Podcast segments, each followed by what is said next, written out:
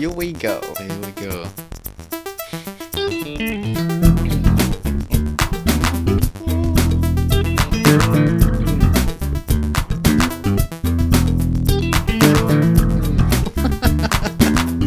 Willkommen zu Seinfeld. Das klingt einfach wie Seinfeld. Yeah, hey, äh, alles klar. Äh, herzlich willkommen back, egg, egg, zu einer neuen Folge Transphilosophisch. Der äh, Podcast, der noch besser ist als äh, jeder geile Spätsommer. Und ähm, wir haben ein geniales, bombastisches, super geiles, fettes Thema. Und dieses Thema lautet äh, Erwartungen. Genau. Erwartungen. Und somit hast du sie schon mal gesetzt. Genau. Vorweggenommen. Genau. Und gesagt, yo, wir ähm, fangen natürlich gut an. Direkt, indem wir sagen, es wird einfach geil. Es wird einfach richtig geil. So, Ja. set, check. Ja, so ist es, ne? ähm, Peter sitzt jetzt da und denkt sich irgendwie, okay, also wenn die Folge nicht richtig geil wird, dann klicke ich nie wieder. Genau, genau. Einfach mit dieser Folge steht und fällt der gesamte Ruhm dieses Podcasts. Wir haben auch schon ein bisschen Angst, ein bisschen Angst, dass wir die Erwartungen nicht erfüllen und dass wir dann irgendwie, dass der ganze Fame einfach so einfach Verpufft. verpufft und wir dann irgendwie so nutzlos und wertlos nur noch irgendwelche Dudes sind, die im Wedding Irgendwie Oh. in Mikrofone sabbeln. Was wir natürlich nicht sind. Nein. Wir sind hochqualifizierte Podcaster. ja, Pro-Level. mit mit äh, einem äh, Magnum Cum Laude Abschluss von der Podcast Universität in Podcastville, US Kalifornien. Ja, auf jeden Fall. ja, coolio, aber vorher gibt es natürlich noch wie immer einen Trans-Teil, ne? Yes. Trans-Part. Mm, aber der ist wahrscheinlich nicht so lang, weil Oh. es nichts passiert. Also nichts passiert tatsächlich. Im Moment warte ich einfach auf Briefe und Ah. E-Mails und bekomme nichts. Und jetzt ist so die erste Aufregung nach diesem ganzen Mails schreiben und Briefe schicken so ein bisschen verflogen. Und ich gehe so in meinen Alltag wieder über und warte. Ja, warten. Schön, Ach, schön. scheiße. Ja. Nee, tatsächlich äh, kommt da gerade nichts. Ich glaube, wenn man so vier Wochen nichts gehört hat von der Krankenkasse, kann man irgendwie mal so sagen, hey, damit ist das quasi automatisch bewilligt. Aber so genau kenne ich mich auch nicht aus und vielleicht ist das auch Quatsch und die Zeiträume sind länger oder es ist generell nicht so eine Regelung, die immer zutrifft. Ich weiß es nicht. Aber ja, das ist im Moment so der Status. Aber ich kann eine kleine Geschichte erzählen. Und zwar war Ja. ich vor ein paar Tagen beim Kostüm- und Fundusverkauf der Uh. komischen Oper Berlin. Fett. Und die haben natürlich immer richtig geilen Stuff und aus verschiedenen Theaterstücken. Und da gibt es natürlich viele Rollen, die man jetzt nicht von außen, wenn man nur die Kostüme sieht, beurteilen kann, ob die jetzt von Männern oder Frauen oder nicht-binären Menschen oder wem auch immer gespielt werden oder was für Rollen sie verkörpern sollen. Und ich habe dann einfach so rumgeguckt, weil mir ist es ja eh scheißegal. Wie gesagt, ne? Letzte Folge haben wir gelernt, es gibt keine gegenderte Kleidung. So, und ich gucke mich da einfach um und stehe gerade bei so einem ähm, Kleiderständer, an dem verschiedene Kostüme hängen, die alle zu einer einem Stück gehören. Also ich sag jetzt mal zum Beispiel so eine, so eine Art Garde oder Hotelangestellte oder sowas, ähm, wo es halt einfach mehrere von gab und die hingen da alle so. Und dann habe ich geguckt, welche mir davon gefallen und bin so, weil die immer ein bisschen anders aussahen, und bin so nach den Farben und den Mustern gegangen und dann kommt so ein Mitarbeiter auf mich zu und sagt, ähm, suchen Sie für sich oder für jemand anderen? Dann meinte ich, ja, für mich. Ich suche für mich. Und dann meinte er so, ja, also das, was Sie da in der Hand haben und die Seite, auf der Sie gerade geguckt haben, ähm, das ist für Frauen, also für Sie wäre dann hier drüben auf der anderen Seite, ähm, wenn Sie danach suchen. Und ich dann so, ja, danke, aber es ist eigentlich egal, für was. Ich gucke einfach, was mir gefällt. Und er sagt so, na gut, dann, ne, und warf so die Arme nach oben und sagte, okay, gut, dann, dann nicht, dann Ihnen nicht. Aber so ganz nett, also total lieb eigentlich. Aber es war so lustig, weil er dann ankam und meinte so, hm, für sie ist dann hier drüben so. Und dann ähm, war ich in einer anderen Situation, ähm, wo ich zu den Toiletten gehen wollte. Und dann stand ich bei der Umkleide, also da, wo man, beziehungsweise den, der Garderobe und habe gerade meine Sachen abgeholt und wusste nicht genau, wo die Toiletten sind. Und habe dann gefragt, ja, kann ich kurz bei Ihnen auch nochmal die Toilette benutzen, bevor ich gehe? Und dann sagte der Mitarbeiter, ja, natürlich, da gehen Sie einfach jetzt nach vorne und dann nach ganz links durchlaufen, bis ganz nach hinten. Und ich gucke dann, gehe zu diesem Eingang, wo ich dann nach links gehen muss und gucke aufs Schild und ganz, ganz links sind die Toiletten für die Damen. das heißt, ich wurde an einem Tag verschieden eingeordnet sozusagen. Und das mhm. ist immer total witzig für mich, weil das so viel aussagt über die Leute, denen du gegenüberstehst. Und das einfach so offensichtlich ist, dass es ganz viel mit so Appearance zu tun hat und mit den Einstellungen der Leute selbst. Ja. Und dass sie aber immer so sagen, ja, ich glaube, das da oder das da. Ja. Richtig witzig. Und Krass. das war halt an einem Tag in einem Haus verschiedene Wahrnehmungen von mir. Aber von, von zwei Personen. Ja, ja, auch, genau, ne? von zwei verschiedenen Personen. Krass, dass die eine dann das sagt und die ja, andere ja. dann das, ne? Genau. Krass, krass. Das ist ziemlich abgefahren. Ja, und dann äh, noch eine lustige Story, das auch passiert ist. Eine Freundin von mir, mit der ich mit war, die hat sich dann gerade umgezogen und guckte dann so mit dem Kopf aus der Umkleide heraus und wickelte so die, die Umhänge der Umkleide um sich rum, sozusagen, dass man nur ihren Kopf sieht. Und guckte sich um und ich war gerade woanders gewesen, um mir Kostüme zu holen. Und kam dann aber auch zu den Umkleiden und stand vorm Spiegel und guckte mich gerade in so einem Jackett an. Also sowas von einem Admiral oder sowas. Also was sehr, sehr cool. männlich konnotiert ist. Und dann stand ich da und rundrum um diesen Umkleidenbereich standen natürlich Mitarbeiterinnen von der komischen Oper oder zumindest von dem Kostümverkauf, die sehr darauf erpicht waren, dass sie die Leute, die Sachen an, die, an den Mann bringen oder an die Frau. Also, dass sie die gut verkaufen. Das heißt, mhm. immer wenn du aus der Umkleide kamst, haben sie natürlich so Styleberatung gegeben und so gesagt, ja Mensch, das sieht toll aus an ihnen. Oder warten Sie mal, ich habe da noch Schuhe, die dazu passen. Und sind dann nochmal ah. losgelaufen mit dich, haben gleich die Schuhe geholt, zack, nochmal 35 Euro mehr und so weiter. Ne? Und das schön, gut, haben sie gut gemacht, kann, ich, kann ich nichts ah. sagen. So. Und dann guckte aber Caro gerade aus dieser, äh, aus ähm, der Umkleide raus und suchte mich und ich stand zufällig gerade da und dann haben sie sie gefragt, die Verkäuferinnen haben sie dann gefragt, ja, sollen wir ihnen irgendwie Beratung geben? Sollen wir mal gucken? Sollen oder sollen wir mal reinkommen und gucken? Und sie dann so, nee, nee, ich, ich suche jemand Bestimmten, der für mich gucken soll. Und dann äh, sehe ich halt ihren Kopf da gerade rausgucken, wusste gar nicht, dass sie drin ist. Und sag so, hey, na? Und sie so, ah. Und dann meinte, meinte, meinte sie so, ach, da, das ist der, den ich gesucht habe. Der soll mal gucken. Und dann die Verkäuferinnen um mich rum, ah ja, okay, hm. Und haben uns halt direkt geschippt. Also die haben dann direkt gesagt, so, ja, die beiden, die sind jetzt bestimmt irgendwie, die, da geht irgendwas. Ne? Ah, und die sind halt einfach so richtig Best Friends und so und kennen uns halt schon, schon so bevor meine, äh, bevor ich meine Transition begonnen habe, was es noch viel lustiger macht dann. Mhm. Ähm, und dann, und dann habe ich halt natürlich so total mit ihr und, äh, geflirtet, weil sie hat dann dieses, diese Vorhänge aufgemacht und sie hatte wirklich so ein ja, was ist das eigentlich für ein, für ein Kostüm? So ein, also so Glitzer, Pailletten, rot und total sexy. Also so wie so ein, ja, weiß ich gar nicht, so Nachtclub-Tänzerin oder sowas, weißt du? Also so richtig ja, okay. äh, mit, mit Ausschnitt und Dekolleté riesig und alles so mit, mit fast schon Korsettfigur und so weiter. Und dann haben wir uns halt unterhalten und, und darüber und ähm, so ein bisschen miteinander gefällt, oh, es ist so hot und so, wie wir das halt immer machen. Und die haben halt nicht gecheckt, dass wir das immer machen und dachten, dass ich sie gerade aufreiße. Weißt du, ich, der Typ im Jackett, im fetten Admiralsjackett, reiße gerade die Nachtclub-Tänzerin da auf, weißt du. Und das, haben wir, das Spiel haben wir natürlich weitergespielt und haben dann so, ja, Mensch, ähm, hat sie ein anderes Kleid angehabt, das war halt so ein weißes Kleid. Und dann so, ja Mensch, das sieht ja schon fast aus wie ein Hochzeitskleid. Und dann so, ja, da müsste, äh, wann machst du mir denn endlich den Antrag? Und ich so, ja, warte kurz, ich gehe in die Schmuckabteilung, dann können wir das gleich hier machen, ne? Und die um uns rum haben es natürlich total so, oh mein Gott, da entsteht gerade ein heteronormatives Paar. Also, so, oh mein Gott, ich bin meiner Heirat. Also es war wirklich, es war oh. großartig.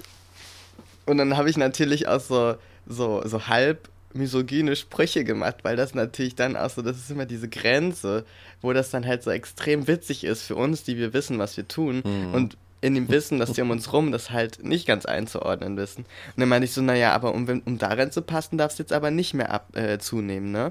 Also da musst du jetzt so bleiben und so Sachen. wenn sie so ein sehr enges Kleid hatte. Es ist einfach, es ist köstlich. Sie dann um, um, um uns rum so, ho, ho, ho, ho. weißt du, so Mund vor, äh, Hand vor den Mund lachen und so, hö, hö, hö. Das war jetzt aber ein Witz, Mensch. Der Ohr war schon da. Aber auch nichts sagen, ne? Die sagen ja nicht, was ist denn das für ein Scheißwitz oder so. Nee, nee. Die sagen so, ho, ho, ho, ho. So, Oh so ist das, wenn die Männer flirten. Ach, die Männer, so sind Äh, die so halt, ne? flirten die halt, ne? Scheiße. Oh, ja. Ja, ja, das ist immer, also das sind so die Momente, die ich sehr genieße, weil ich dann so, so ähm, undercover-mäßig wieder Mhm. einfach so ein paar Dinge bestätigen kann oder so ausleben kann mit guten FreundInnen, also, wo ich genau weiß, das wird jetzt irgendwie so, das erwartet man jetzt von so einem jungen Mann, weißt du, so ein Ja. junger Mann. Undercover Rick. Und das ist, aber es sind so furchtbare Verhaltensweisen eigentlich, ne? Wir, die spielen die dann einfach als so eine Rolle und, und finden es natürlich lustig, Ja. aber du merkst, wie die Leute das noch so, ja, das ist ganz normal, so, so machen die das. Ja.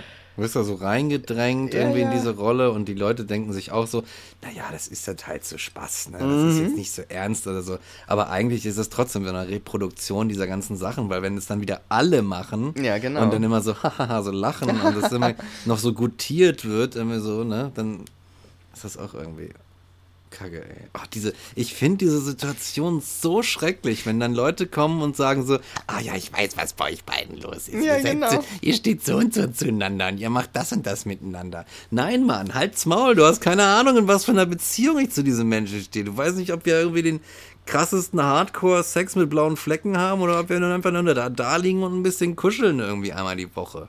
Und jetzt mal kurz einkaufen gehen. Ich finde das so schlimm. Ja, ja. Oder? yes. Ja, ja. People. People. I'm telling you, people. They make me sick to the stomach. Ja, echt, ey. To the stomach und noch viel weiter. Direkt einmal durch den Dickdarm durch.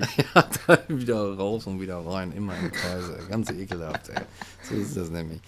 Ja, So, Ja. viel- so, so viel habe ich, so viel habe ich zu erzählen. so viel. Mehr kann ich nicht erzählen. Mehr hast du nicht. Mehr Nee. hast du nicht. Ja, Weil, weil so körpermäßig ist alles wie gehabt, ne? ja, Haare sprießen, Bart wächst. ja. Äh, ich kriege jetzt so sehr schicke Arme. Schicke Habe Arme. ich ja schon mal ein bisschen erzählt, aber jetzt wird es immer krasser. Also ich habe jetzt so, ich bekomme jetzt von äh, Freundinnen, die bei Männern auf so, so Arme stehen mit Adern und alles, Mhm. bekomme ich jetzt schon so Hinweise darauf, dass das langsam so die Form annimmt, wo sie so sagen, oh Mensch, Rick, du hast aber jetzt Arme, du. Mir ist gerade zwei Grad heißer geworden. Also Rick, jetzt sind deine Arme aber wirklich schon. Ja. It's crazy. Also ich mag das ja auch, ne? Also ich finde das auch nice. Also so besonders nice, wenn man das dann selber hat und sich so angucken kann und so, hey ja, ich habe Arme, Mensch. Ja. Ist auch eine Typfrage, also weiß man noch nicht vorher, ob das so wird oder ob man einfach nur dünnere Arme hat oder sich gar nichts verändert, nur mehr Haare. Ja, that's it. That's what's happening so far. Hm, hm. Und jetzt machen wir eine Werbung, oder? Würde ich sagen, ja. Und dann geht's weiter mit Erwartungen. Exakt. Erwartungen. Bis gleich. Oh. Und, jetzt, kommt Werbung. Ah, guten Tag. Dr. Gräf, mein Name. Hier entlang bitte. Setzen Sie sich doch. Ähm, Sie sind der Herr Palm, nehme ich an? Bitte ohne Anrede, aber ja. Ah, dann sind Sie der Herr Gericke. Ja, ich richtig? kann Mike sagen. Mike. Dann sind Sie wahrscheinlich der Peter. Okay.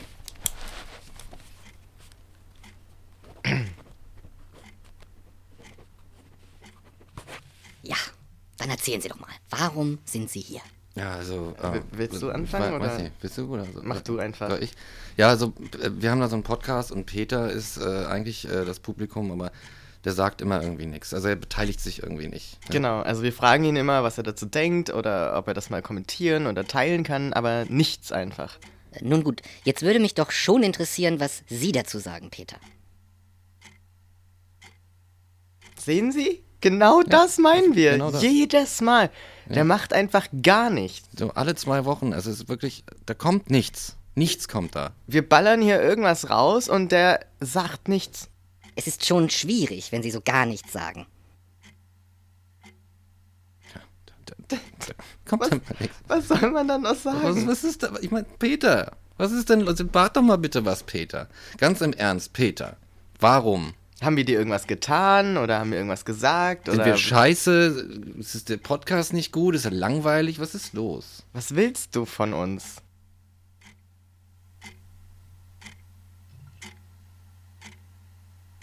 Ja, und auf Patreon spendet er auch irgendwie so wenig. Patreon.com slash transphilosophisch. Werbung Werbung Ende. Hahaha, das war bestimmt eine richtig gute Güte. Werbung. Ich habe mir fast in die Hose gepullert. Vor lauter Lachen. lauter, war lauter Ge Gekreische. äh, ja, willkommen zurück, ück, ück, ück, äh, zum Philosophie-Teil. ähm, und wir sprechen über Erwartungen, wie schon gesagt. Und ich glaube, ich glaube tatsächlich bei Erwartungen müssen wir erstmal, das müssen wir echt mal echt ein bisschen definieren, ne? Aber bevor wir das machen, möchte ich noch kurz äh, sagen, wer uns diesen Themenvorschlag hier eingebracht hat. Und zwar saß ich letztens in gebührendem äh, Sicherheitsabstand an einem, an einem äh, Außenbereichstisch mit äh, äh, alkoholischen Erfrischungsgetränken daran, zusammen mit äh, dem Schriftsteller und guten Freund von uns, Alexander Gräf, und der meinte, über Erwartungen solltet ihr mal sprechen. Das ist ein Thema, worüber ihr mal sprechen solltet. Und ich dachte irgendwie dann so, ja, irgendwie hast du recht. Und deswegen machen wir das jetzt und ein riesengroßes Hey, danke Alexander für diesen Themenvorschlag. Jetzt, wo wir dein Thema übernommen haben, kannst du uns ja direkt mal auf Patreon unterstützen. Das kostet Das, eigentlich. das wäre doch nämlich. eigentlich mal angebracht. Genau, eigentlich kostet das bei uns nämlich 5 Euro oder so.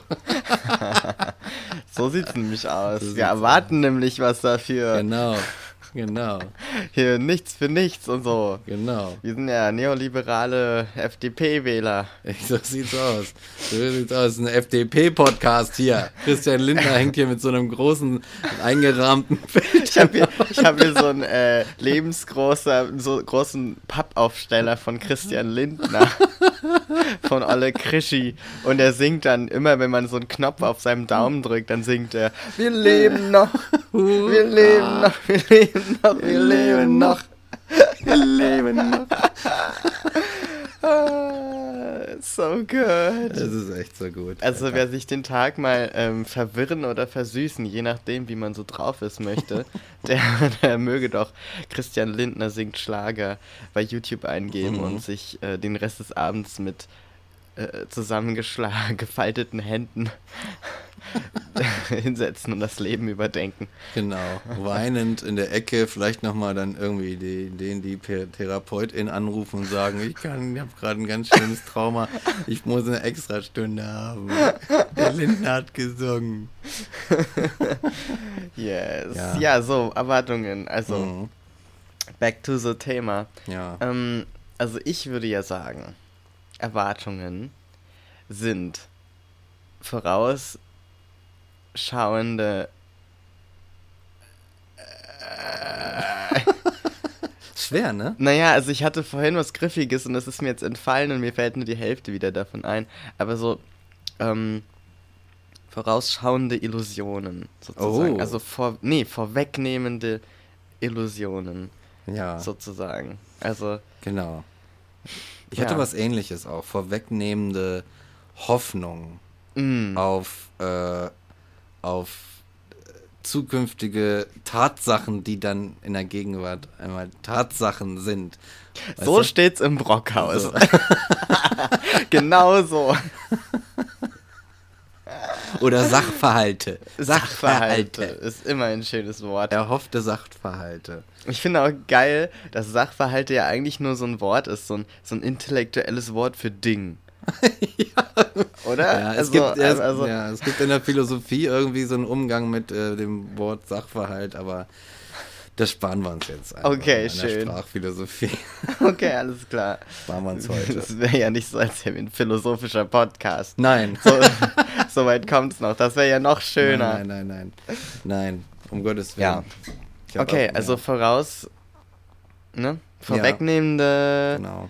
Dinge, Sachverhalte. Genau. Also im Grunde, wir haben eine Vorstellung von der Zukunft oder von den Auswirkungen von Konsequenzen. So, von, von Dingen, die wir jetzt tun, Ja. Was folgt daraus? Ich glaube, So das ist auch witzig, äh, wichtig mit den äh, Konsequenzen. Mhm. Das ist irgendwie, weil wenn du jetzt sagst so, es hat auch was mit die, die, der angestrebte Sachverhalt oder was auch immer ist eine Konsequenz aus X, dann heißt es ja auch irgendwie, dass wir dann in der Jetztzeit oder so zumindest irgendwas tun oder irgendwie auf eine gewisse Sache hinblicken in äh, Voraussicht und, und, und Hoffnung, ne, da- dass, dass dann das auch passiert. Zum Beispiel, weiß ich nicht, dass wenn ich äh, jetzt äh, meine Steuern irgendwie schön mache, dass dann halt auch irgendwie, dann erwarte ich aber auch, dass dann eine entsprechende Rückzahlung oder sowas kommt oder, oder so, ne? Genau. So, also Ja. es hat schon was damit zu tun, dass wir irgendwie, dass wir was anstoßen wollen, so ein bisschen in der Welt, das dann genauso die Konsequenz hat, dass wir sagen, ja, das will ich. Mhm. Ich will, wollte das und jetzt kriege ich das. Ja, So. stimmt. Es gibt auch irgendwie diese zwei Ebenen, die eigentlich sich sehr ähnlich sind, aber die man, glaube ich, im Sprachgebrauch oft unterscheidet. Also einmal die Erwartungen im allgemeinen Sinne, also was ist ich, wie man das Wetter erwartet, wie es sein Mhm. wird. Im Winter wird es vermutlich schneien oder sowas. So eine Form von Erwartung. Und die Ver Erwartung, die ich an jemanden stelle oder an mich selbst. Also das ist ja dann so eine soziale Komponente irgendwie. Ah ja, die ist interessant. Ne, wo man so, ja, also wenn man in einer Beziehung ist zum Beispiel, dann gibt es gewisse Dinge, die man erwarten kann und solche Sachen, weißt du. Also jetzt gehen wir wieder auf das Thema, aber eigentlich, ja. um so ein bisschen zu verbildlichen. ja, aber da und ich glaube, das unterscheidet man oft, wenn man so Ja, von Erwartungen spricht. ja, ich glaube auch. Obwohl es im Grunde ja nichts anderes ist, ne? Also wir wissen nicht, was kommt, aber wir nehmen an, was kommen könnte Ja, und bewerten das ja. vorweg. Auch irgendwie so hinsichtlich äh, möglicher Zukunft, möglicher äh, Verläufe, so, ne? Äh, oder Alternative Histories quasi, die wir uns so vorstellen in unserem von unserem Gegenwartspunkt aus in der Zukunft und sagen, da gibt es jetzt so zehn Stränge, in die könnte die Realität laufen. Und ich erwarte, dass aber Strang 3 passiert. Ja. So, ne, weil, äh, weiß ich nicht, das war jetzt zum Beispiel, hey, das war ein kurzer Winter, äh, ich erwarte, dass es jetzt irgendwie mehr Wespen gibt, die mir dann auf den Sack gehen. In, Im Frühling zum Beispiel. Das wäre aber eher so, das wäre so eine wissenschaftliche Ja, Erwartung, ne? das wäre die Vorhersage. Das wäre eher so eine, genau, du hast so eine Vorhersage, wissenschaftliche Vorhersage. Dann ist es vielleicht auch nicht so schlimm, wenn die nicht eintritt, aber schlimm wird's im, im zwischenmenschlichen Bereich. oh, oh. Ähm, Vor allem in diesem Beziehungsbereich wird's ganz schlimm, ne? Und dann geht's dann auch, dann gibt's dann auch mitunter, wenn die Erwartung, wenn die Erwartung nicht eingetreten ist, gibt's auch so diesen Moment, dass man sagt so, ja, na, du, du hast auch nicht genug dafür angestoßen, dass diese, dass diese mögliche Zukunft, so wie ich mir die vorstelle, irgendwie eintritt. Und dann streiten wir uns. Mhm. Ja, das Krasse ist, dass an die Erwartung sehr oft direkt die Enttäuschung angeknüpft Ah, ist. Ne? Man, man sagt ja sogar, dass man Erwartungen enttäuscht. Ja, genau. So, stimmt. dabei enttäuscht man ja nicht die Erwartung, sondern die Leute, die die Erwartung hatten. Also man Ja. kann ja nicht eine Erwartung enttäuschen. Die ist ja einfach da ja, und wird so gemacht von Leuten oder gehabt. Ja. Wir, Ja. Sind, wir sind immer, man könnte doch wirklich sagen, wir sind in unserem Privatleben, Berufsleben immer in einer Umgebung, in der wir ständig von Erwartungen umgeben sind, die an uns gerichtet werden. Auch ganz verschiedenster Natur, ganz unterschiedlich und hinsichtlich einer bestimmten Thematik oder einer bestimmten Sache haben verschiedene Menschen verschiedene Erwartungen an uns. Irgendwie, seien sie auch latent. Und dann stehst du da. Und wenn man nicht, glaube ich, nicht so gut mit Erwartungen von außen umgehen kann, oder wie du das mal irgendwann ausgedrückt hast, die nicht aushalten kann. Also du sagtest mal irgendwann, ja, Erwartungen muss man auch mal aushalten können. Ja. Wenn man das nicht kann, dann ist das mitunter, glaube ich, eine sehr stressige Situation. Ja. Wenn man die nicht so richtig Auf jeden Ne, Fall. dann, dann ist das so richtig, dann pikieren die dich die ganze Zeit. Und das ist das Ver- Verrückte, dass es ja eigentlich keine realen Dinge sind. Also es ist keine reale Bedrohung, Ja. die wir da empfinden, wenn wir das Gefühl haben, dass uns Erwartungen irgendwie belasten. So. Ja. Und genau, als ich das meinte mit dem Aushalten, ging das, glaube ich, vor allem in die Richtung, dass man die ja haben kann oder beziehungsweise von anderen so aufoktroyiert bekommen kann, aber man ganz gut damit leben kann, wenn man einfach sagt, ja, ich sehe, dass sie da sind und ich erkenne die an und ich kann verstehen, wo sie herkommen und was sie bedeuten, weil oft sind das ja auch so Dinge wie, ähm, Hoffnung für dich oder dass jemand so in dir Potenzial erkennt oder sagt, Mensch, der Mike, er kann so gut Gitarre spielen. so, der müsste doch mal Musik machen. Warum macht er nicht mal Musik und so? Ja, weißt du, und dann ist so ein, stimmt, und es ist eigentlich keine Erwartung, wo jetzt jemand sagt, ähm, du bist ein Versager, wenn du keine Musik machst. Aber es ist so ein, es wäre eigentlich gut für dich und ich denke, das wäre gut und ich habe irgendwie das Gefühl, dass, das, mhm. dass sich das so aus deinem Potenzial ergibt und dass man dann irgendwie was machen muss. Man muss doch was machen damit. Und, ja, ne, aber wenn, wenn du jetzt sagst, ja, danke, dass du das so siehst und das ist sehr schön, aber ich will gerade gar nicht oder ich habe keine Motivation dafür, dann ist es ja eigentlich okay. So, dann kannst du mhm. damit leben. Und das meine ich mit diesem Aushalten. Ja. Aber das ist eben schwer, sich davon so loszusagen, ohne ohne dass man ähm, nicht anerkennt, was da vielleicht auch drin steckt. Also ich glaube, es ist nicht immer so negativ konnotiert, wie man das vielleicht erst denkt. Ich ja. glaube, viele Erwartungen sind eigentlich so ein Vertrauen oder so ein Hoffnungen oder so, ne, dieses Potenzial ja. sehen in Leuten. Ja, das stimmt.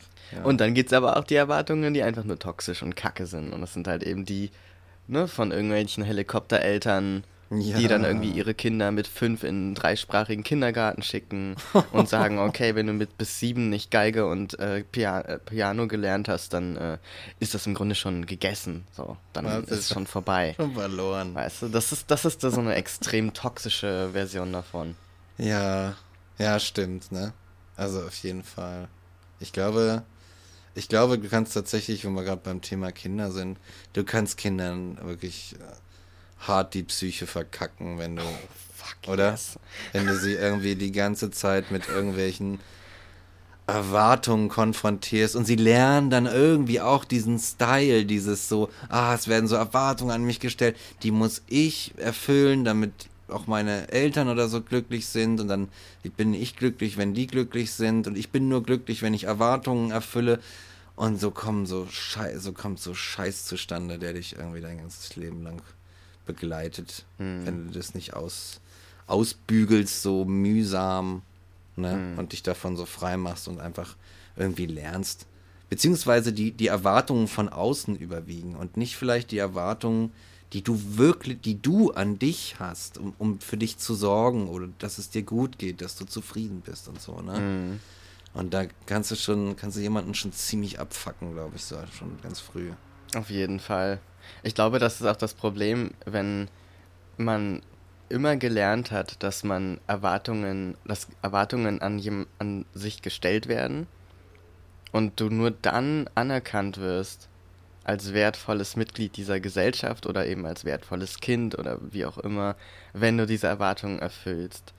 Und dann lernst du ja im Grunde, nur wenn ich Erwartungen erfülle, werde ich anerkannt oder bekomme ich Anerkennung und Wertschätzung.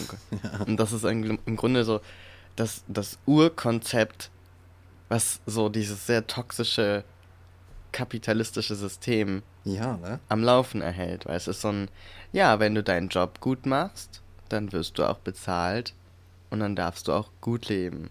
Ja, dann so. darfst du gut leben. Genau, so im Kern aber dass wir irgendwie bedingungsloses Grundeinkommen Leuten zugestehen, dass sie einfach ohne zu strugglen ein mhm. okayes Leben führen dürfen. Das ist dann irgendwie schon immer so ein, ja, aber man muss doch eigentlich auch arbeiten für sein, sein Leben und Unterhalt und so. Weil ich muss ja auch arbeiten. Ja. Und diese, dieses, also das finde ich so toxisch an Erwartungen, glaube ich, wenn das so überhand nimmt und man Leuten ihr ihre Würde und ihren Respekt, den sie eigentlich von Grund auf haben sollten, einfach weil sie Menschen sind, die Grundbedürfnisse haben. Ja. Wenn man, wenn diese Erwartungen das den Leuten absprechen. Das so. ist interessant. Da sagst du, es ist doch interessant, dass wir eigentlich, äh, dass wir da, dass das einen ganz schönen Rückschluss auf unsere Kultur an, als solche irgendwie so zulässt, wie sie aktuell funktioniert. Dass wir dass wir tatsächlich irgendwie dazu neigen zu sagen, naja, ein Mensch hat nicht das Recht auf die Erfüllung seiner Grundbedürfnisse und auch auf ein gutes Leben, wenn er nicht entsprechend in die Gesellschaft investiert. Mhm. So, das ist erstmal so der Style. Nee, zuerst musst du leisten und dann darfst du leben. Ja. So, dann hast du das Recht zu leben dir erwirkt, indem du was leistest. Was das ist, ist egal. Hauptsache, du erwirtschaftest irgendwie Geld und haust ordentlich was in die Konsummaschine oder so. Ansonsten hast du, weiß ich nicht, hast du nicht das Recht auf ein würdevolles Leben, noch nicht mal richtig auf ein Leben, weil du kann, es gibt ja auch Leute, gerade in so Ländern, wo das vielleicht so ganz exzessiv, so extrem ausgelebt wird. Ich nehme jetzt mal als Beispiel die USA wo es irgendwie kaum Fangnetze gibt, einfach mal so, ne? Da landest du dann auf der Straße, da warst du vorher vielleicht ein erfolgreiches irgendwie ein Unternehmen oder ein Laden oder so und zack, dann bist du auf der Straße und dann, dann war's das für dich. Dann bist Mhm. du so, ja, ist ja egal, hast halt verloren, bist halt ein Loser. Und ich weiß nicht, ob das so, ob das wirklich eine Sache ist, wo wir uns für auf die Schulter klopfen können und sagen, guck mal, was für ein cooles System wir haben. So, erst kommt die Leistung, dann kommt das Recht auf, auf ein würdevolles Leben. I don't know. Ja, ich bin ein großer Kritiker davon. Vor allem sehe ich das auch in so Strukturen wie zum Beispiel Strafe durch Gefängnis. Hm, ja. Und dieses, zum Beispiel jetzt, ähm, hat Moria gebrannt. ja. Und ein Argument, in Anführungsstrichen, ich halte es für kein valides Argument, aber ich nenne es jetzt mal so, von Leuten, die sagen, nein, wir können die nicht aufnehmen und bla bla bla, ist ja, dass sie das selbst angeblich angezündet haben. Was ja auch nicht alle, was weiß ich, wie viele tausend MigrantInnen oder, oder Flüchtlinge dort sind, ähm, angezündet haben, sondern vielleicht so drei, fünf, was weiß ich, ne? Eine kleine Mhm. Anzahl. Also erstmal wird direkt durch ein paar, die was gemacht haben, der komplette Pulk in Mithaft genommen. Das ist schon mal totales Bullshit-Argument. furchtbar, ne? Aber selbst wenn, selbst wenn es um die fünf Leute, was ist ich, ich sage jetzt mal, es sind fünf, wenn es um die fünf Leute gehen würde, die es angezündet haben, zu sagen, diese Menschen haben kein Recht auf Wasser, sauberes Wasser und ähm, Essen und einfach eine Unterkunft, die ihnen nicht bei einem starken Windstoß davonfliegt und Ja. ein bisschen Raum für sich zum Leben, weil sie eine Straftat begangen haben, finde ich grundsätzlich falsch. Ich halte es für falsch, Menschen, egal was sie getan haben, ihre Würde abzusprechen und ihre, ihren, ja, Mhm. ihr Dasein und ihre Daseinsberechtigung als Mensch und eine respektvolle Behandlung. Mhm. Weil ich finde, das hat man von Geburt an einfach dadurch, dass man existiert Mhm. und ist nicht an Bedingungen geknüpft. Und da, da spielen aber diese Erwartungen mit rein, ne? Ja, also wenn, wenn wir Leute aufnehmen, dann stelle ich die Erwartung an sie, das ist so der Subtext, müssen sie auch Deutsch lernen, gut. Und sie müssen sich gut integrieren. Und sie Ja, müssen ja. das und das machen. Und sie müssen eine Familie gründen, aber nicht mit zu vielen Kindern und nicht Ja. auf der sozialen Tasche liegen und so, ne? ja, ja. Wo ich mir mal denke, nee, bin ich einfach dagegen, halte ich für falsch. So, Ja. finde ich ethisch, moralisch verwerflich zu sagen, du musst bestimmte Bedingungen erfüllen, um einfach deine Grundbedürfnisse Ja. erfüllt zu bekommen. Genau. So. Sehe ich nämlich auch. Wieso hat, wieso hat ein Mensch, der jetzt irgendwie durch die, durch die Umstände einfach dazu gezwungen ist, in so, in so einem Moria da zu leben, in so einem, das ist ja, ne, also das ist ja wirklich schlimm, einfach da leben zu müssen. Wieso hat der nicht das Recht auf ein, weißt du, wie, wie andere Leute, auf, auf weiß ich nicht, eine, eine, eine, eine richtige Wohnung mit einer Heizung und fließend Wasser oder Ja. so. Und in Wieso? dem Fall ist es ja jetzt auch so, dass du natürlich aus einer Notsituation, ist doch klar, dass dir deine Sicherung durchbrennt und du sagst, Klar. mein, mein, La- mein Last Resort ist jetzt wirklich, ich zünd die Scheiße hier an, weil wie, so, weißt du, anders hat es die Leute ja auch nicht interessiert. Das passiert ja sonst Vorher nichts. hat ja, ist ja nichts passiert, Ja, ne? ja, ja. Also das ist ja schon, also das ist ja schon eine Extremsituation. Aber es gibt auch einfach ganz kleine Situationen, ähm, wo dann immer gesagt wird, ja, aber die Person hat eine Straftat begangen oder hat ja das und das gemacht.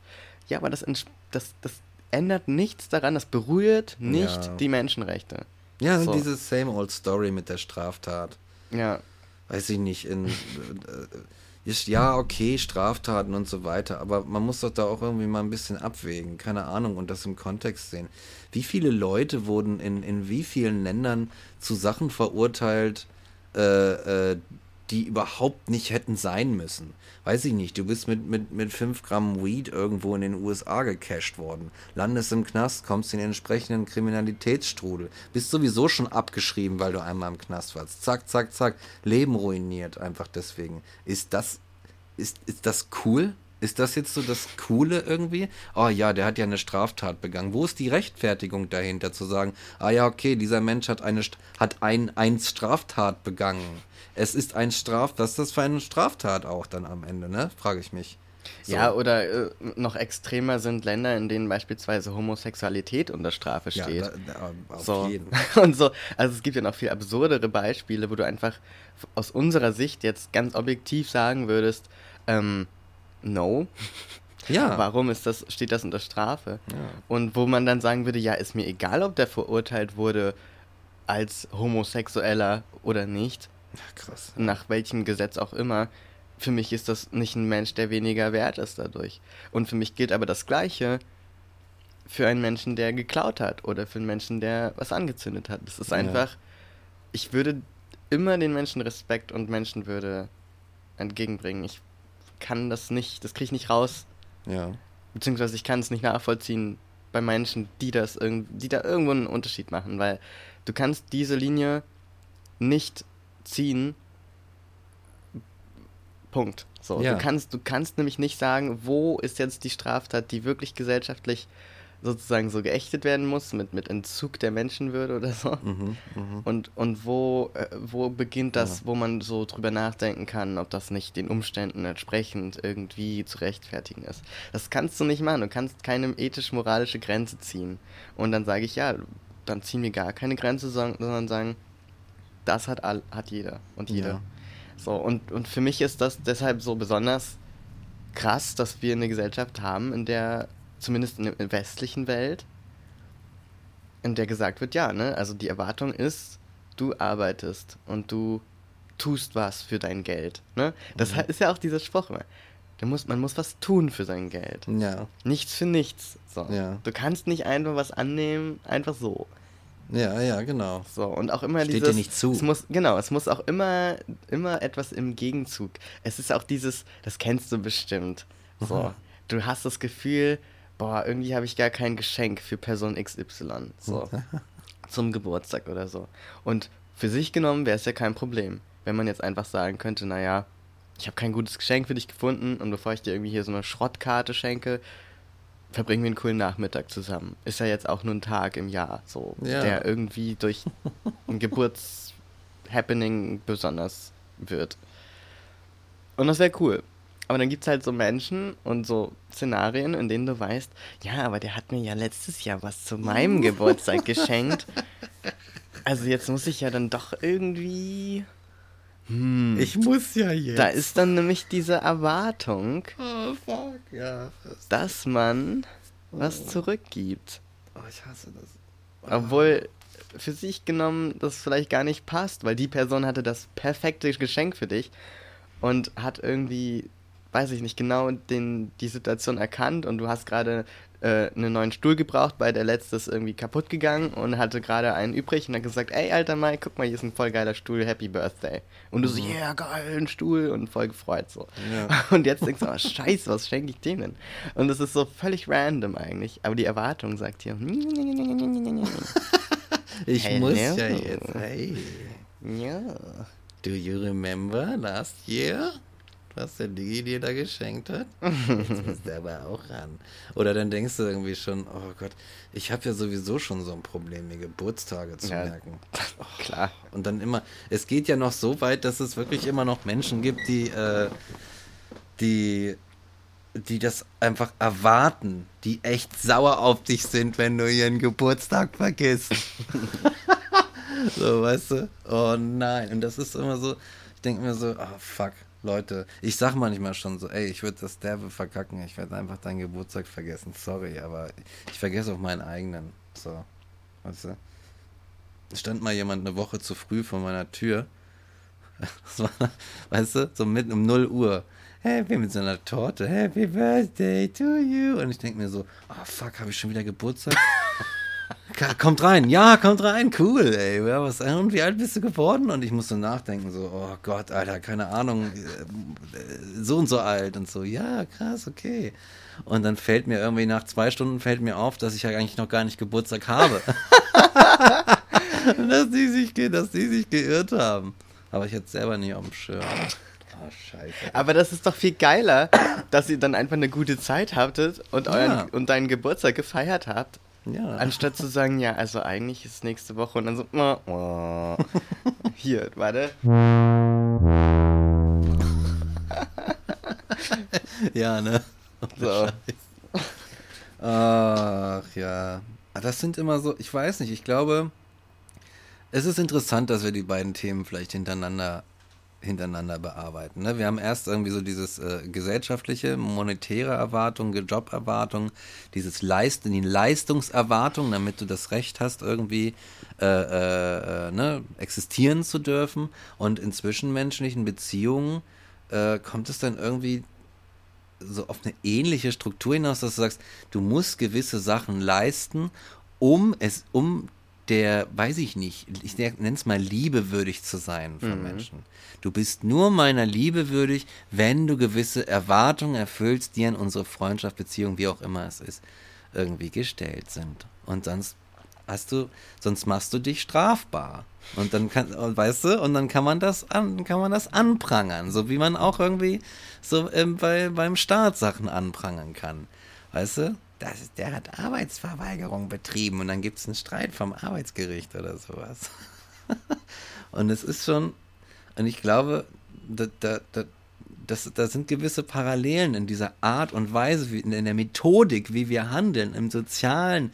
Da, da sieht man, beziehungsweise man sieht so, so da hat so, ein, so einen gewissen Witz, das Ganze, so einen gewissen Style. Mich wundert, wenn wir jetzt gerade so drüber reden, dass es noch keine Beziehungsgerichte gibt. Alter, ohne Scheiß. Das, ey, das wäre das wär einfach nur die logischste Konsequenz aus der ganzen Scheiße. Es gibt ja auch ein Arbeitsgericht, ne? Ja. Also warum dann nicht auch ein Beziehungsgericht? Ohne Scheiß. Aber so vielleicht bei Ehen macht man das. Habe ich so auch gerade bisschen, gedacht, ne? Das ist ein Amtsgericht wahrscheinlich. Ne? Oh, und dann streiten die sich. Dann da. streitest du dich über die Ehe. Oh, vor so einem. Richter, Richter, äh, so einer Richterbank mit mehreren Leuten, die dann so sagen, Alter, was machen wir hier eigentlich? Weißt du, gehen so zwischendurch irgendwie zur, zur Besprechung nach hinten in den Hinterraum, alle so ihre fetten Roben an und so. Ja. Und dann gucken die sich nur so an und, und schütteln so still den Kopf und so, oh Gott, nicht noch so. Es nicht mehr aus. I hate this job. Und dann, und dann weißt du einfach, es geht um nichts, weil oft geht es ja bei Ehestreits oder so, geht es ja um nichts, außer Ja. um irgendwelche komischen Unzufriedenheiten und so zwischenmenschliche Katastrophenfälle, wo niemand so richtig weiß, wann es angefangen hat und wo es aufhört und was eigentlich die Ursachen sind und Ah, man ja. hat teilweise gar nicht mehr die Chance, das so richtig aufzudröseln, weil es sich über Jahre hinweg schon ja, verfestigt hat. weil du kannst es gar nicht mehr sprachlich fassen. Genau, es ist nicht mehr möglich. Es ist so, weil ich glaube, das Problem auch gerade, wenn wir jetzt so in, den, in die, in die, in die äh, äh, intimen Beziehungen und so gehen, ne, da ist es ja besonders interessant eigentlich, Mhm. das Thema. Äh, dass du irgendwie, dass da oft, dass es glaube ich oft vorkommt, dass Leute gewisse Erwartungen an den äh, entsprechenden Menschen stellen und diese aber nicht so aussprechen. Das sind so, und die häufen sich von zwei Seiten.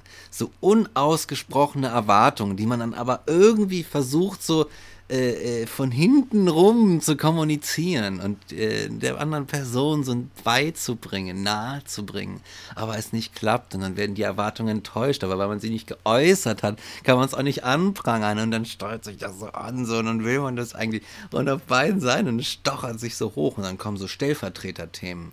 So, dann streitet man über das Frühstücksmüsli oder sowas, obwohl es eigentlich darum geht, dass man mal wieder öfter in den Arm genommen werden will. Oder, weißt du, solche Geschichten. Ja, und dann ist man beim nächsten Loriot-Sketch. ja, auf jeden, Alter. Ich Das glaube, Ei ist hart. das So, da geht es doch nicht ums Ei. Das wissen wir Genau. doch alle. Oh, wir sind schon eine lustige Spezies. Ja, Mann. Was ich super geil finde, ist das Prinzip, was da für mich auch mit zugehört zu den Erwartungen, der Self-Fulfilling Prophecy. Oh ja. Ja, Mann. Und das ist einfach so genial, dass man in, den, in der Erwartung, dass etwas eintritt, man sein Handeln unterbewusst darauf ausrichtet, dass dieser Fall auch eintritt. So. Das heißt, wenn ich denke, oh mein Gott, ich werde, ich werde diesen Auftritt, den ich jetzt gleich habe, den werde ich so verkacken. Das wird so furchtbar werden. Ich werde Ja. bestimmt, oh Gott, was könnte alles passieren? Ich kippe ein Glas Wasser um.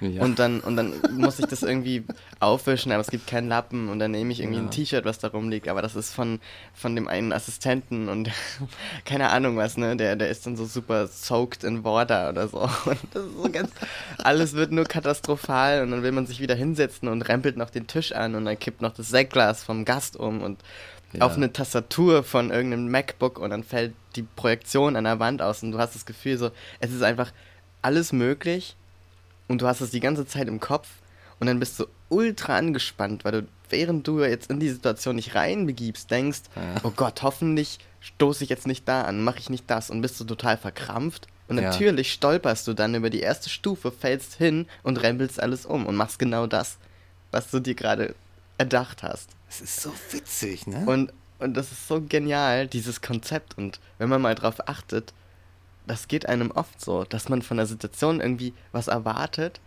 Und dann kannst du ja schlecht im Nachhinein sagen, lag es jetzt daran, dass ich diese Erwartung hatte? Ja. Oder hatte ich einfach eine gute Einschätzung dessen, was passieren wird, ja. sozusagen? Kann man ja schwer auseinanderhalten. Das ist ja wie bei Horoskopen, wenn sie allgemein genug geschrieben sind. Ja, ja. Dann hast du das Gefühl, wow, das war so mein Leben. Es ist genauso eingetreten, wie die olle Ja. Hexe in dem Wohnwagen es gesagt hat. So, weißt du? genau. Und Es ist wahr. aber es ist, aber es ist ein geiles Konzept, um es umzudrehen und zu sagen, ich nutze das im Positiven. Ich male mir meine Zukunft aus, wie sie werden könnte im positivsten Fall und richte mich danach aus und dementsprechend handle ich auch. Ich gehe einfach davon aus, das klappt. Das wird richtig geil. Mhm.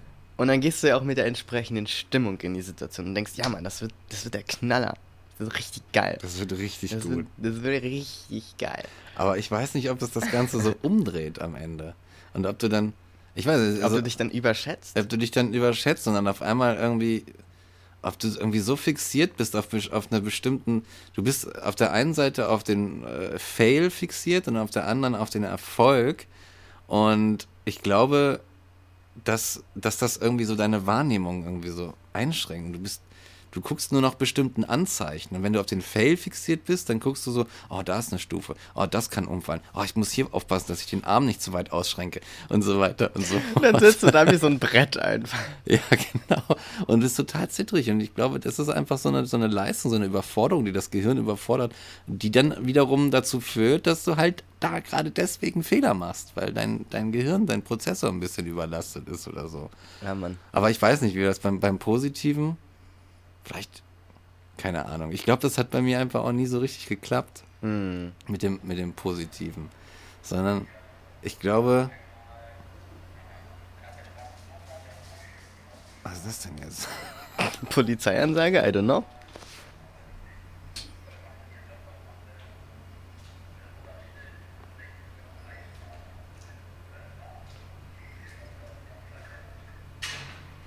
Was sagen die denn?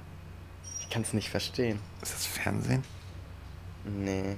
Das klingt nach so Walkie-Talkie-Shit. Ach, bla. Jetzt werden wir alle.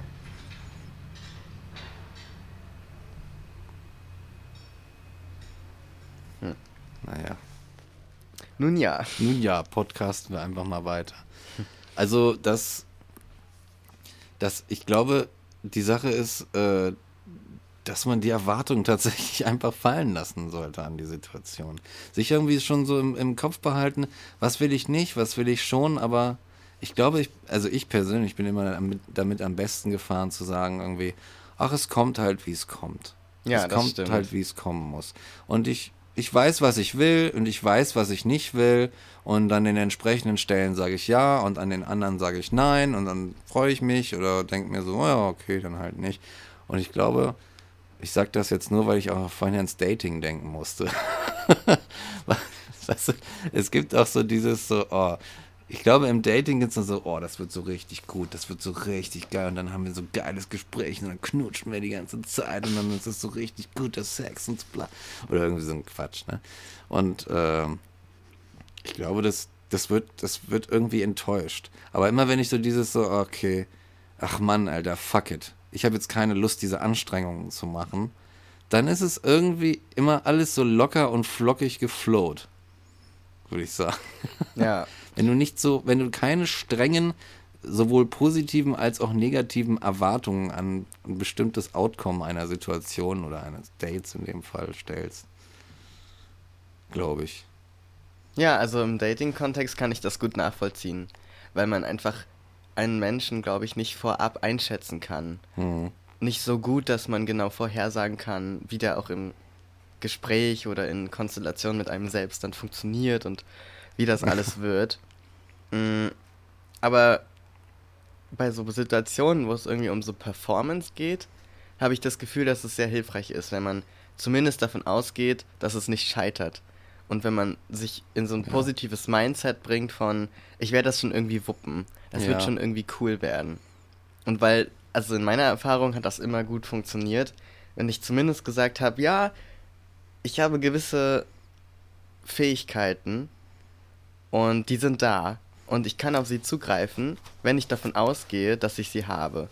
Wenn ich also einfach mir selbst vertraue und sage, die sind, die, die sind auf jeden Fall da. Ich darf sie Ja. nur nicht blockieren durch irgendeine Angst oder irgendeine Negativerwartung. Ja, die Angst. So, weißt du, die Angst ist ja letztlich das, was bei der Negativerwartung so extrem im Vordergrund Oh, steht. ja, Und wenn ich aber sage, nö, ach, das wird schon irgendwie klappen, mir wird schon was einfallen, das wird schon gut werden, dann ist es vielleicht, stimmt, es ist vielleicht so ein Zwischending, weil es ist nicht die konkrete Erwartung. Ich male mir nicht genau aus, was passiert.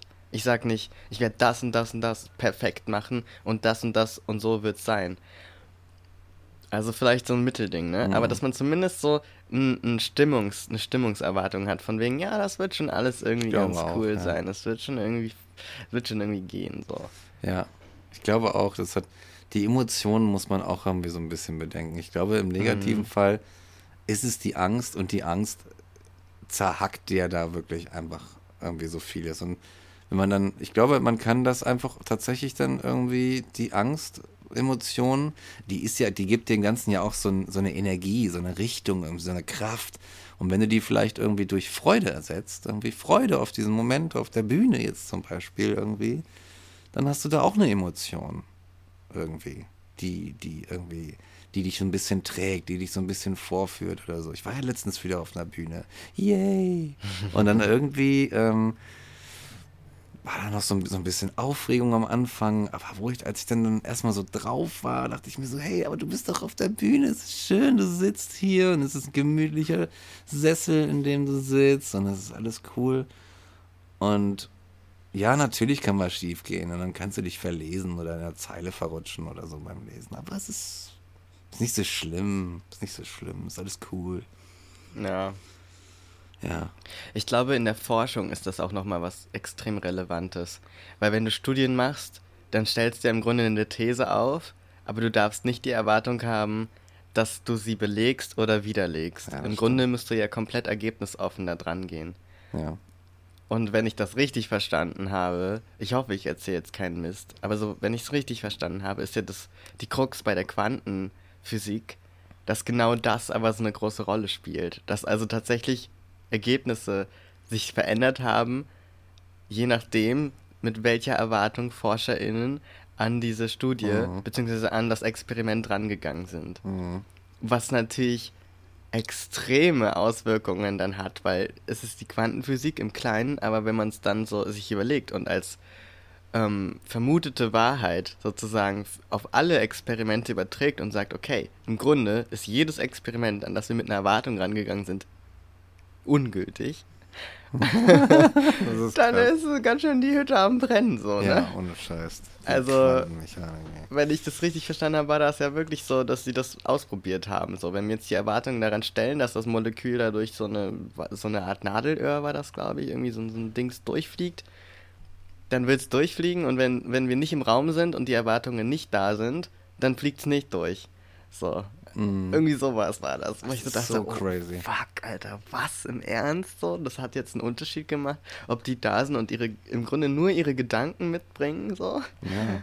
Was sagt das aus? Was sagt allem, das ne? aus? Sagt das aus, dass wir mit unseren Gedanken und Erwartungen den ganzen Raum verändern? Also was ist denn das für eine krasse Erkenntnis dann Was letztlich? das Ne? Also die Konsequenz. Schlussfolgerungen sind natürlich vielzählig und ein Großteil davon kann auch einfach Bullshit-Schlussfolgerung sein. Ja. Aber wenn man sich einfach nur so frei überlegt, was könnte es heißen, das wäre schon alles so krass, ne? Das ist, Das ist ja dann, das geht ja auch so ein bisschen in die Richtung von, von ähm, ich wollte gerade sagen Gentrification, das meine ich natürlich nicht, ähm, von, von,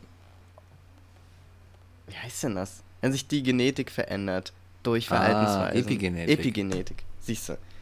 Und da ist das ja auch so ein Ding, ne? Wenn du irgendwie bestimmte Dinge machst und bestimmte Lebensweisen hast, dann kann sich das in deine DNA schreiben oder bestimmte Schalter umlegen oder nicht umlegen. Und das sind so Dinge, wo ich so denke, Alter, wenn wir da unsere Erwartungen noch drauflegen Ja. und dann so bestimmte Ergebnisse erzielen wollen Ja. und daran arbeiten, dass wir unseren Erwartungen entsprechend die Genetik umschreiben oder die Physik beeinflussen, wo kommen wir da hin, Alter? Sind wir als Menschheit bereit, um unsere eigenen Erwartungen als Maßstab zu nutzen? I Ja. don't think so. Ja, ne, ich denke ich denk mir bei diesem, wie krank ist das? Ich denke mir bei diesem Beispiel, gerade die Quantenmechanik auch, ne? Es ist halt diese, diese Sache mit der Beobachterrelation, also die, die, aus, die, die tatsächliche Art und Weise, wie die Realität sich entwickelt, ist, steht in Relation zu dem, das, zu dem Ding, das sie beobachtet, also Ja. uns in dem Fall, ne? Und äh, dann fragt man sich, okay, ist das irgendwie gekoppelt und so weiter, ne? Und dann wird es irgendwie so, so, so, so magisch, irgendwie schon so ein bisschen magisch und man fragt sich so, hm, okay, ist die Realität tatsächlich, tatsächlich irgendwie das, wofür wir sie halten momentan? Sind diese ganzen, also die, die Philosophie, philosophischen Gemeinplätze, die wir auch so landläufig irgendwie vertreten, sind die vielleicht irgendwie tatsächlich hinfällig und irgendwann wird man sich sagen, nee, das ist eine Realität und unsere Gedanken und, und so weiter vor Dings, das hängt noch viel enger zusammen, als wir uns das vorstellen. Wer weiß, was da noch kommen wird, aber ähm, ja, wäre es nicht, wäre es nicht eine krasse Erkenntnis, wenn wir wirklich, äh, wenn es wirklich rauskommt, dass unsere Erwartungen, unsere Erwartungen die tatsächliche Realität in ihren Prozessen und so weiter beeinflusst. Was ja, wie ich sagen würde, im Sozialen durchaus gegeben ist. Eben, ne? und da spürt man es nämlich wirklich. Ja, das spürt man es. Das, ne? das, das, hat, das hat auf jeden Fall da so eine für uns nachvollziehbare Realität zumindest. Ja, und wo man es extrem gut nachvollziehen kann und wo es, finde ich, perfektioniert wurde, damit zu arbeiten im Sozialen, ist zum Beispiel die Comedy. Weil Ah, bei der yes. Comedy baust du ja Erwartungen auf und mit Timing und so einem, ja, eigentlich einer Form von Dramaturgie schaffst du es, die Leute in einen Status, in einen State zu bringen, wo sie jetzt etwas erwarten oder etwas, etwas fühlen, was du dann entsprechend bearbeitest, indem du dem komplett widersprichst oder eine Überraschung reinbringst oder So gut. genau die Erwartung ähm, bestätigst, sozusagen. Was auch immer du machst, es hat einen Einfluss auf das Publikum und darauf, ob sie es lustig finden oder nicht. Deswegen können ja auch zehn Leute denselben Witz erzählen und nur bei dem einen guten Comedian lachst du dich scheckig und beim anderen oh, schläfst Ja, du quasi ein. Das ist so krass. Weil es liegt nicht an dem Witz, sondern es liegt daran, wie du die Erwartungen aufbaust und wie du den Menschen dir gegenüber im Grunde so steuerst. Ah, wie du mit der Crowd spielst. Genau, Alter. genau. Oh, fuck, das ist so gut. Ja. So, und, und, und das Coole ist ja auch beim Publikum zum Beispiel, wenn das Publikum die Erwartung hat, dass der Abend geil wird, dann wird der Abend tendenziell auch geil, weil diese, weil alle darauf so hinarbeiten und sich schon so bei dem kleinsten Witzchen schon scheckig lachen und sich gegenseitig anstecken. Ja. Und das hat, hat dann so, so, so einen äh, Schneeballeffekt. So, Ja. wohingegen, wenn alle so denken, ja, also der letzte Artikel über den war ja irgendwie nicht so rosig. Mhm. Und jetzt habe ich hier Tickets und habe die nicht mehr verkauft bekommen. Und jetzt bin ich hier. Und es ist Corona und wir sitzen alle mit 1,50 Meter Abstand und das ist überhaupt keine Stimmung. Dann wird es halt irgendwie auch scheiße. So. Ja. Selbst wenn du der beste Comedian bist oder so, sagen wir mal, der Zweitbeste. Ja. Der Beste wird es bestimmt immer hinkriegen. Aber der Zweitbeste denkt sich so, "Mm, shit. Harte Situation jetzt. Tough Crowd. Tough Crowd. So. Und ich glaube, da merkt man das total gut. Und was ich in dem Zusammenhang total empfehlen kann, ist auf Netflix die Fortsetzung, oder ja, nicht Fortsetzung, aber das zweite, zweite Stück von ähm, Hannah Gadsby. Ah. Die hat ja als erstes auf Netflix hatte sie ja Nanette. Und jetzt Ja. hat sie ihr neues Stück dort auch. Und das ist Douglas. Und was sie macht, das kann ich schon mal vorwegnehmen. Ich glaube, es wird trotzdem, es ist trotzdem cool. So. Ja. Und es ist nicht so viel gespoilt, gespoilert. Ähm, was sie macht, ist am Anfang hinzugehen und zu sagen, ich setze jetzt für euch die Erwartungen an diesen Abend. Ich setze die jetzt einfach schon mal mit euch zusammen, sage ich euch, was eure Erwartungen sein werden für diesen Abend. Ich lege die jetzt schon fest, ich sage euch komplett, was jetzt passiert. Smart.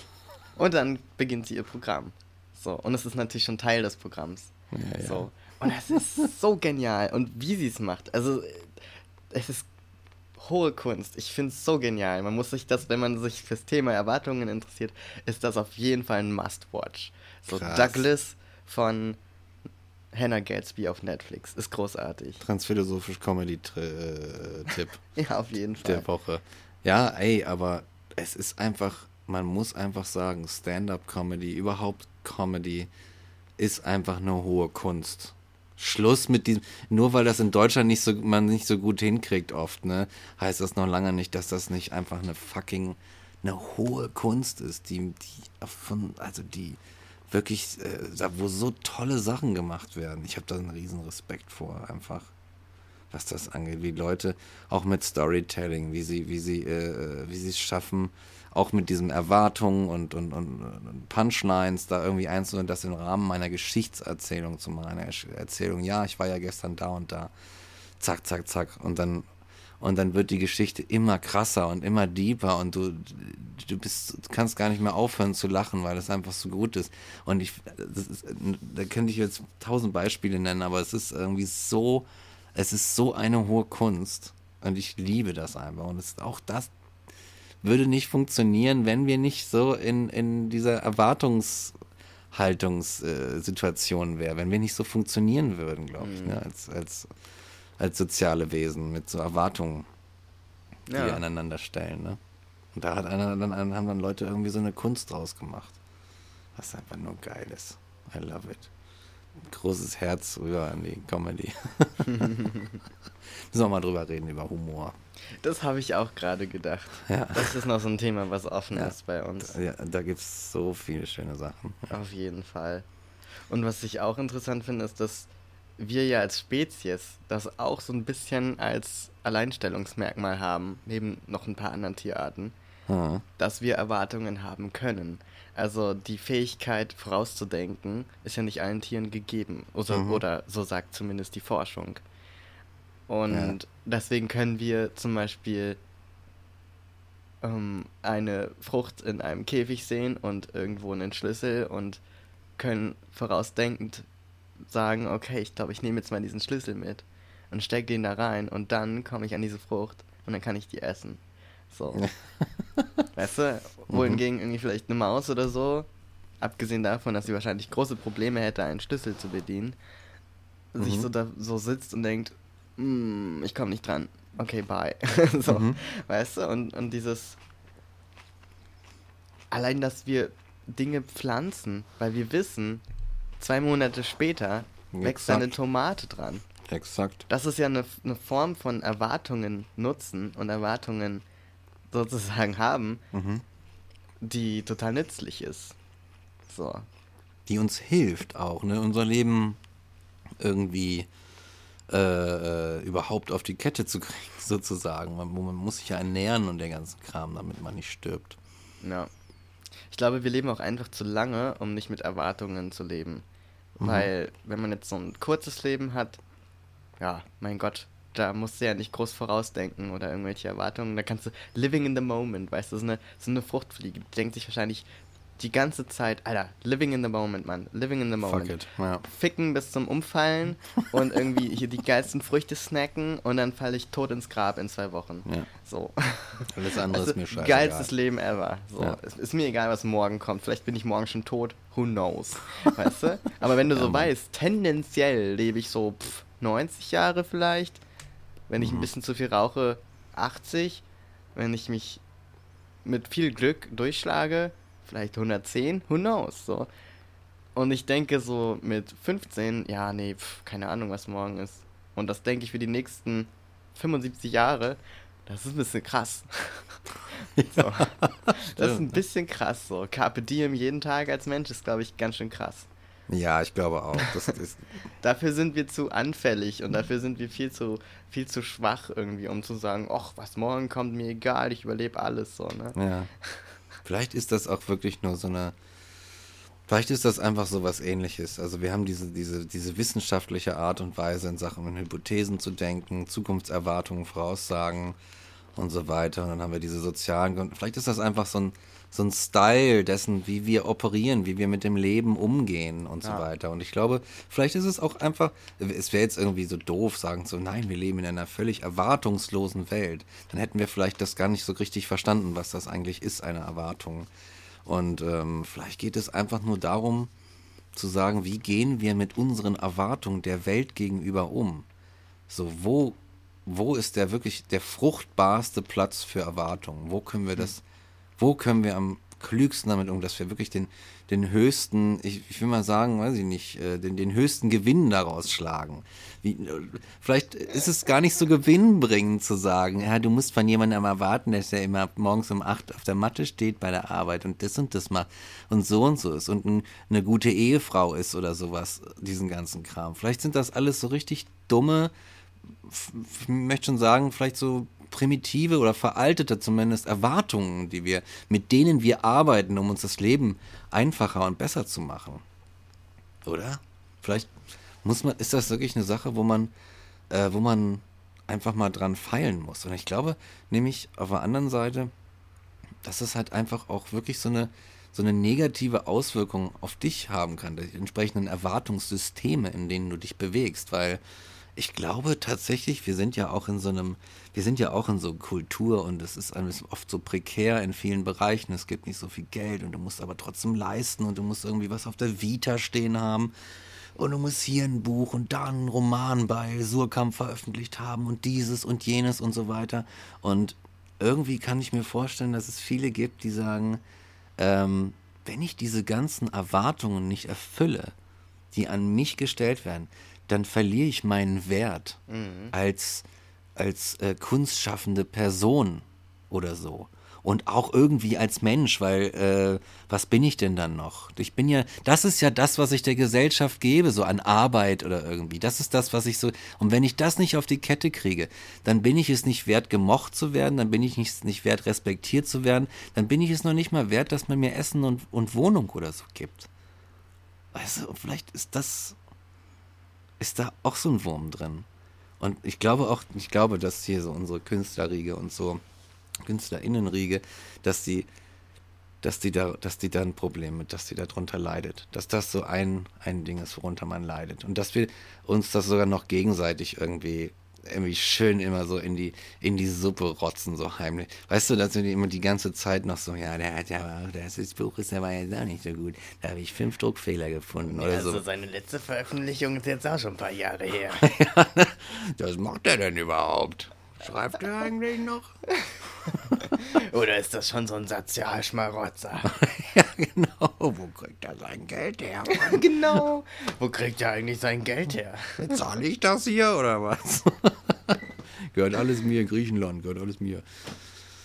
Na, ja, so ungefähr. Ähm, ich glaube, ach Mensch, ich denke mir gerade so, wir KünstlerInnen, Alter, wir sollten doch wirklich die Ersten sein, die das mal begriffen haben. Oder Kollegen, KollegInnen? Leute, wie seht ihr das? Schreibt mal einen Kommentar oder so. ah, wenigstens wir könnten doch einander unterstützen irgendwie und pushen und sagen, hey, ihr seid, wir sind, wir haben uns gern und jeder, jede, der die hier in unserem, in unserem Kreise verweilt, kriegt irgendwie so den, kriegt irgendwie so for free das, den bedingungslosen Grundrespekt. Ja. Bedingungslosen Grundrespekt. Ja, kriegt Mann. jeder Mensch, Ja. oder? Könnte man überall machen so, aber wir könnten doch mal den Anfang machen. Auf jeden Fall. Ja, So ist es. so ist es. Eigentlich ein schönes Schlusswort, Eigentlich oder? schon, ja, ja. Machen wir heute mal so eine knackige Folge. Richtig knackig. Schon lange nicht mehr gemacht. So knackig wie die Tomate, Oh ja. wo ich gerade auch in die Schüssel gegriffen habe in der Erwartung, dass noch eine drin ist und dann stieß meine Hand auf Leere. Habe ich alle aufgegessen? Na, ich habe ja auch ein paar gegessen. Ach so. Ja, und äh, diesmal haben wir sogar wieder Musik für euch. Und Yes. zwar von den Mumbles. Einer sehr coolen, ja, Punk-Anarcho-Band, wenn man so will. Also, ich weiß nicht, ob man mit Erwartungen da weit kommt. Man muss, glaube ich, einfach sie mal live erlebt haben. Und da wir das gerade nicht machen können, durch Corona, Hm. ähm, freuen wir uns auf die Single, die gedroppt wurde, wenn ihr das hört. Und zwar am letzten Montag. Und zwar heißt diese Single Heroin. Geil. Und es geht um Kack-Frauenbilder, die wir nicht brauchen, sondern Sehr gut. Power to the, to the people. Ja, Mann. and to the free women und so. Ja, Power to the freie Selbstgestaltung Exakt. des Individuums. Löst euch von Erwartungen an Frauen und an Echt. Gender Roles in, in general. Und ähm, hört euch diesen geilen Song an. Jetzt kommt Heroin von den Mumbles, einer guten Band, einer sehr guten Band aus Berlin. Folgt ihnen auf Bandcamp, kauft ihre Single auf Kitchen Leg Records Berlin.bandcamp.com. Und zwar jetzt. Und zwar jetzt sofort. Und folgt den Music Mumbles, also so nennen sie sich, so ist der Handle Music Mumbles, auf Instagram, Facebook, Bandcamp, WordPress oder auch den eigenen Telegram-Kanal. Da erfahrt ihr nämlich, wann die nächsten Konzerte sind. Und ich hoffe, bald. Richtig gut, Next Level Shit. Ja, Mann. Telegram-Kanal, ne? Direkt aufs Handy. Richtig Nichts gut. mit Facebook-Events irgendwie verpassen und so. Ja. Einfach direkt die Erinnerung bekommen. Facebook Yes. ist Kacke. Ja, äh, Facebook ist Kacke und äh, mit G Doppel G und wir sagen, äh, mach's gut, Peter. Und wir erwarten dich äh, nächste Woche, ne, zur selben Zeit, selber Ort hier und dann wird zugehört. Yes. So Ja. sieht's aus. Bis dann. Tschüss. Heron!